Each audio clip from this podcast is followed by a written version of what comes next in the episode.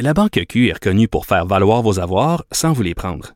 Mais quand vous pensez à votre premier compte bancaire, tu sais, dans le temps à l'école, vous faisiez vos dépôts avec vos scènes dans la petite enveloppe. Hmm, C'était bien beau. Mais avec le temps, ce vieux compte-là vous a coûté des milliers de dollars en frais, puis vous ne faites pas une scène d'intérêt.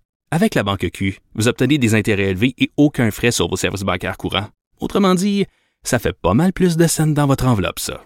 Banque Q. Faites valoir vos avoirs. Visitez banqueq.ca pour en savoir plus. Pendant que votre attention est centrée sur vos urgences du matin, vos réunions d'affaires du midi, votre retour à la maison ou votre emploi du soir, celle de Desjardins Entreprises est centrée sur plus de 400 000 entreprises à toute heure du jour.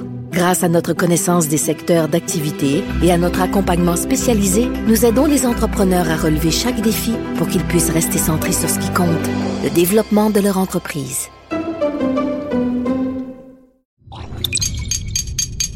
Cube Radio. Guillaume Lavoie. Il connaît tous les dessous de la politique. Une entrée privilégiée dans le Parlement.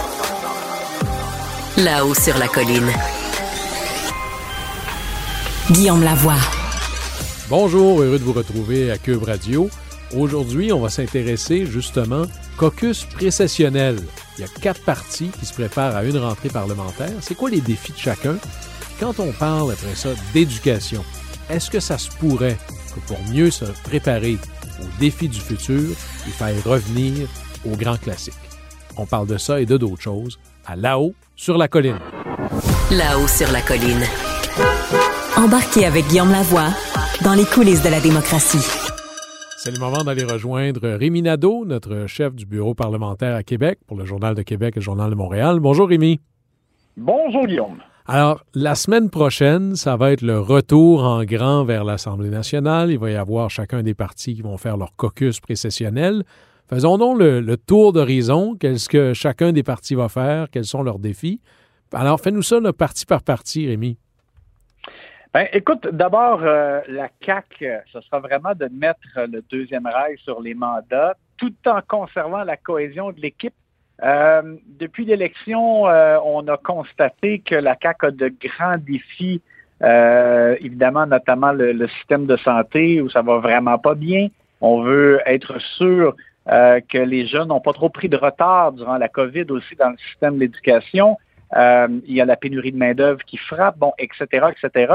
Euh, on voit quand même commencer un peu là, se profiler à l'horizon les projets de loi qui s'en viennent. Pierre Fitzgibbon avait parlé avant les fêtes donc d'un projet de loi important touchant Hydro-Québec. On, on, veut faire en sorte de mieux utiliser l'énergie. Ça, ce sera un gros morceau, évidemment, dans le contexte. Donc, on irait de l'avant, euh, même s'il n'y aurait pas eu cette fameuse consultation, conversation, euh, réflexion nationale sur l'énergie. Ben, il faut voir, parce que, tu sais, M. Fitzgibbon nous a dit en 2023, il y aura un projet de loi, c'est ce qu'il a dit avant les fêtes. Bon, Est-ce que là, on va euh, ajuster ou on va se donner plus de temps? Euh, faudra voir. La CAQ n'a pas encore comme donné d'indication là-dessus.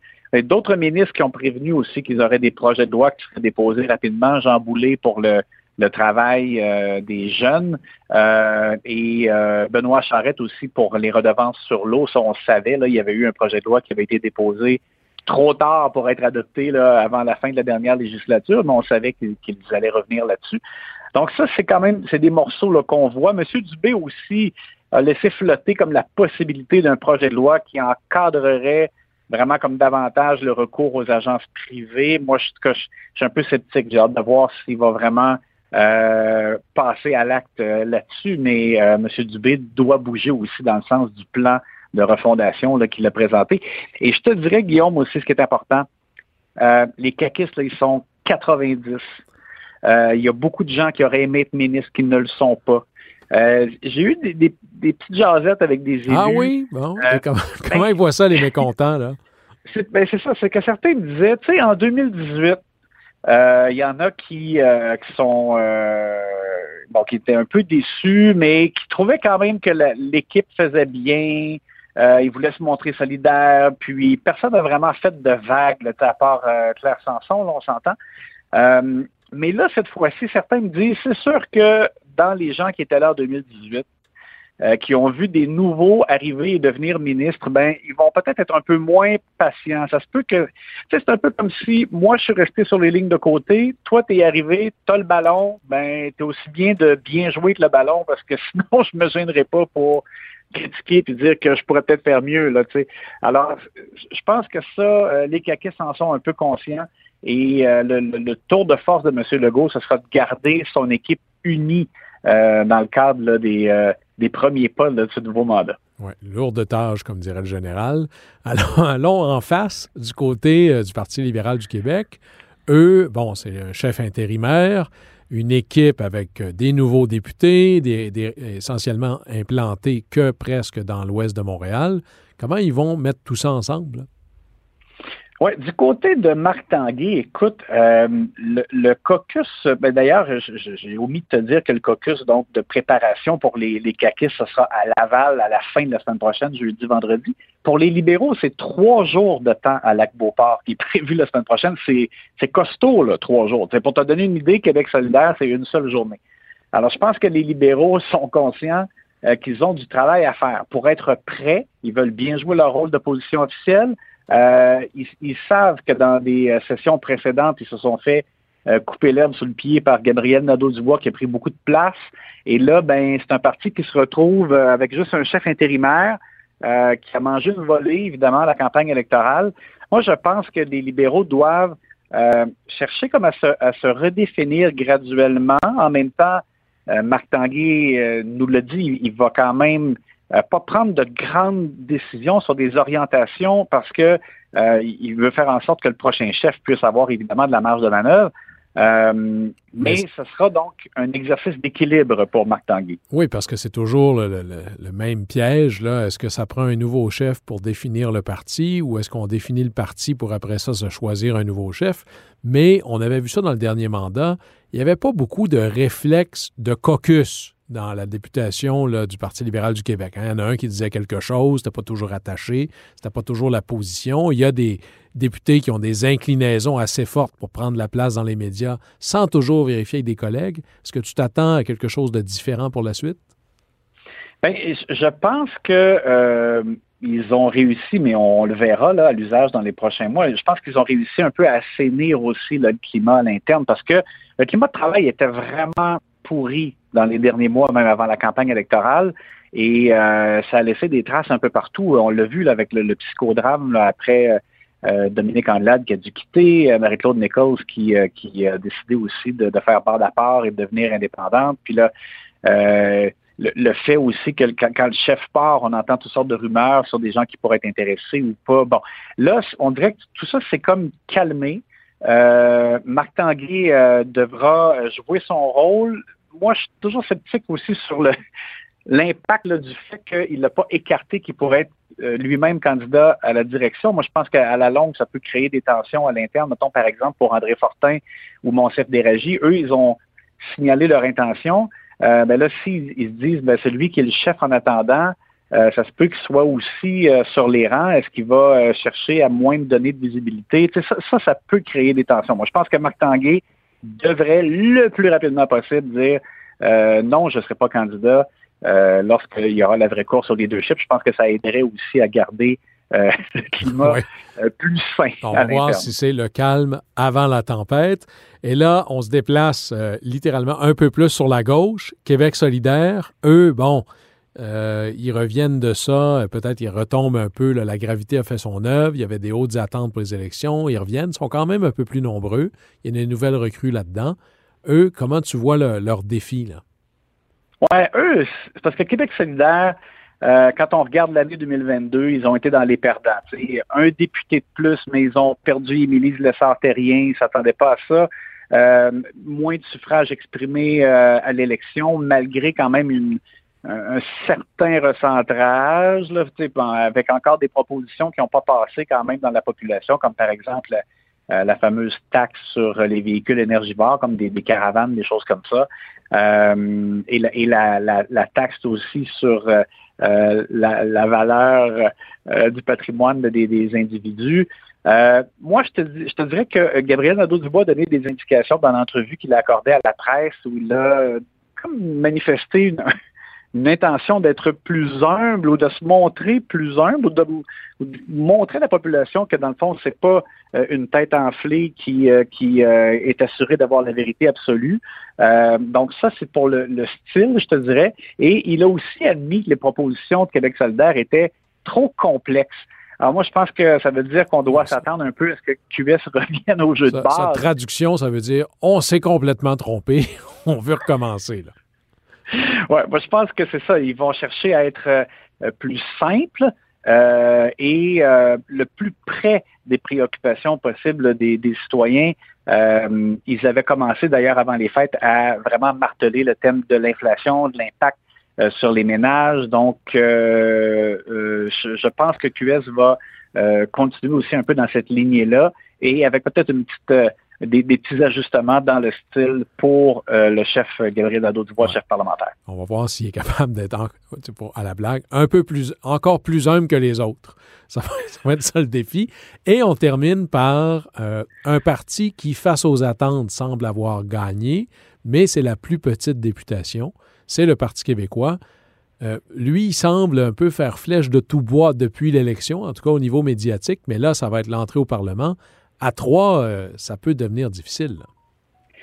Oui, parce que quand, quand ton club, c'est trois, tu sais, dans le fond, c'est un, trio, c'est une ligne d'attaquants, si on, prend l'image du hockey. C'est ça, mais euh, normalement, un chef au hockey, ils ne sont pas sur la glace tout le long. Là, là ils vont être obligés de jouer 60 minutes. Là.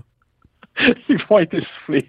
Parce que en plus, tu sais, les, les, gens, évidemment, écoutent la période de questions ou voient les extraits de la période de questions, par exemple, dans les bulletins de nouvelles. Mais il ne faut pas oublier comme tout le travail parlementaire, quand je parlais tantôt des projets de loi qui vont être déposés, bien, si tu veux être là, par exemple, euh, quand il y aura un projet de loi sur Hydro-Québec, puis que c'est super important pour l'avenir euh, de la société québécoise, ben euh, le député qui va être là pour assister, par exemple, à la commission parlementaire ou à l'étude... Il ne pourra pas être ailleurs pendant ce temps-là. Il ne pourra pas être ailleurs. Alors, ça va être extrêmement difficile. Moi, je pense qu'ils vont chercher à, garder euh, le, thème du nationalisme, de démontrer en fait que la CAQ est pas suffisamment nationaliste ou que son nationalisme euh, est pas efficace, ne, donne pas de résultats.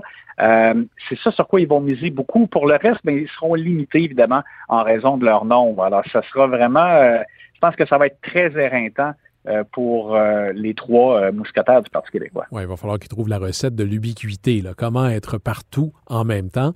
Euh, en plus d'être au Parlement et bien sûr sur le terrain, parce qu'il y a une vie politique à faire. Quatre caucus pour se préparer à une session. Ça va être intéressant de suivre ça. Rémi Nadeau, je rappelle, tu es le chef du bureau parlementaire à Québec pour le Journal de Québec et le Journal de Montréal. Merci beaucoup, Rémi. Ben, ça fait plaisir. On se reparle lundi. Au plaisir. Merci, Rémi.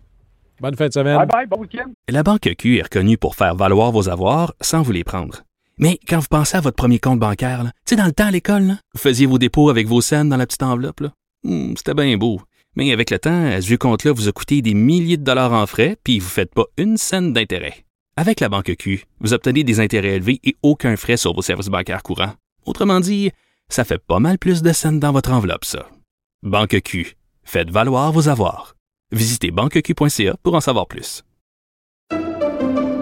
Pendant que votre attention est centrée sur vos urgences du matin, vos réunions d'affaires du midi, votre retour à la maison ou votre emploi du soir, celle de Desjardins Entreprises est centrée sur plus de 400 000 entreprises à toute heure du jour. Grâce à notre connaissance des secteurs d'activité et à notre accompagnement spécialisé, nous aidons les entrepreneurs à relever chaque défi pour qu'ils puissent rester centrés sur ce qui compte, le développement de leur entreprise.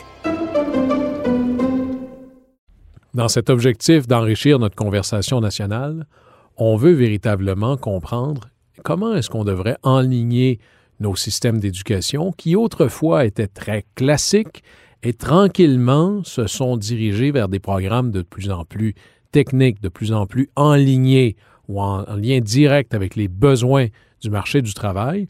Mais il y a des gens, entre autres à Québec, qui sont dit, je pense qu'on fait fausse route, il faut revenir à l'essentiel, il faut revenir, comme dirait Sol, euh, aux souches, bien, Raphaël Artaud McNeil est quelqu'un qui a travaillé là-dessus.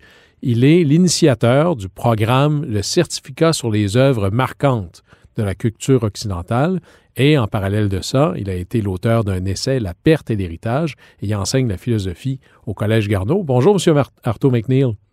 Bonjour, merci de me recevoir. Merci d'être avec nous. Alors, d'abord, expliquez-nous un peu qu'est-ce que ce fameux certificat sur les œuvres marquantes et qu'est-ce qui vous a motivé à créer des programmes qui normalement euh, appartiennent davantage à l'histoire, presque le collège classique, dont on n'a qu'un souvenir lointain?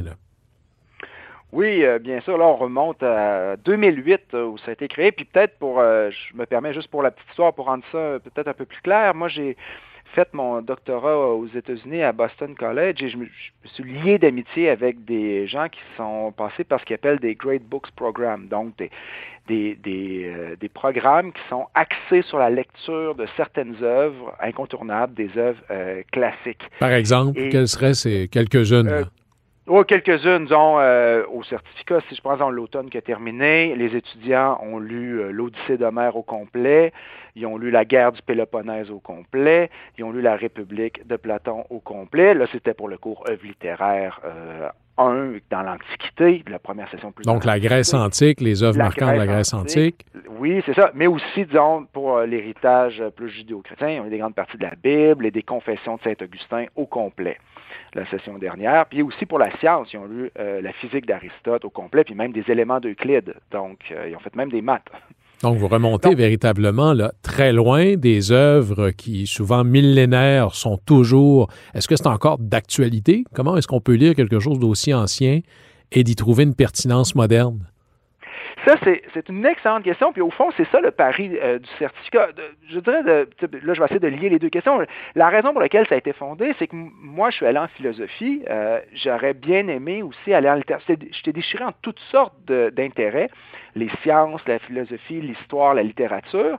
Et quand je suis revenu ici, j'ai dit, mais là, peut-être qu'on pourrait créer, il y a peut-être d'autres personnes qui s'intéressent à ça.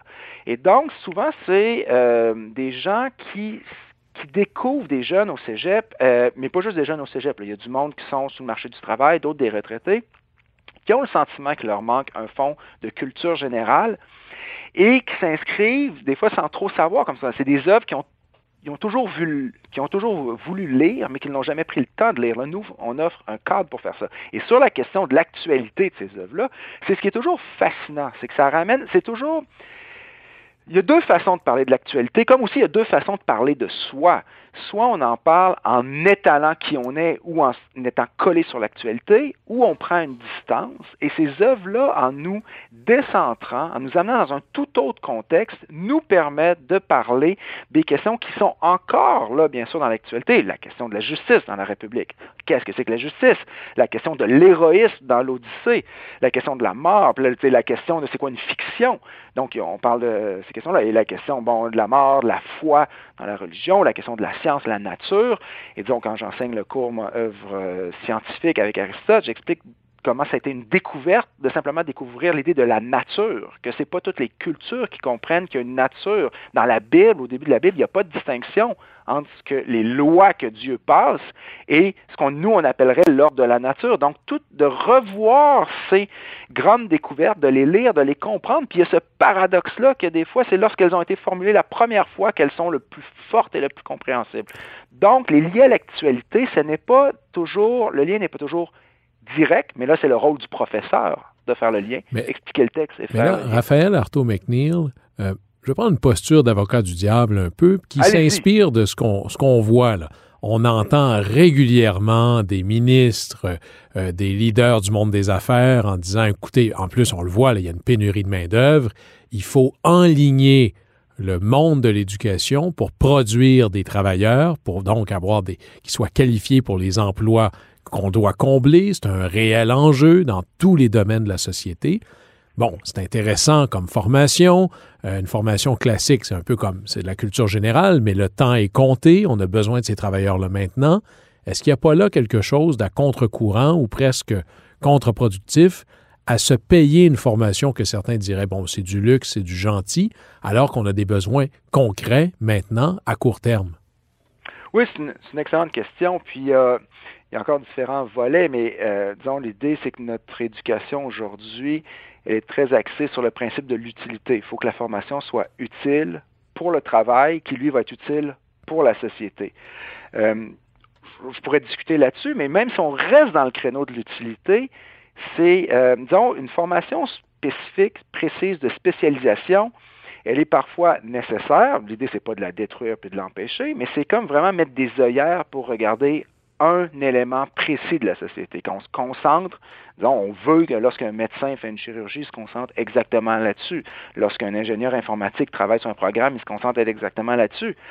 Mais la question, c'est est-ce que son travail précis s'inscrit dans quelque chose de plus grand qu'il doit aussi comprendre et qu'il doit être capable dans lequel il doit être capable de naviguer pour avoir une certaine mobilité, parce que le grand paradoxe de l'éducation aujourd'hui, c'est une, une, éducation qui est excessivement précise dans un monde qu'on nous dit en constante évolution. Donc, on crée des techniciens glorifiés, très, très bons pour faire la tâche d'aujourd'hui, mais si ces tâches-là changent tout le temps, ils sont très, très bons pour la tâche d'aujourd'hui, mais peut-être plus difficilement transférables pour d'autres tâches qui, elles, évoluent. Là. Oui, exact. Et, plus, et après ça, se demander qu'est-ce que je fais, moi, comme travail et comment les qualités que j'ai présentement, je peux les amener dans d'autres qualités. C'est toutes des choses, écoutez, qu'on valorise constamment. Être capable d'avoir des savoirs transversales et tout ça. La question, c'est comment les acquérir. Moi, il y a quand même, je veux dire, le, certificat sur les œuvres marquantes, c'est un tout petit programme.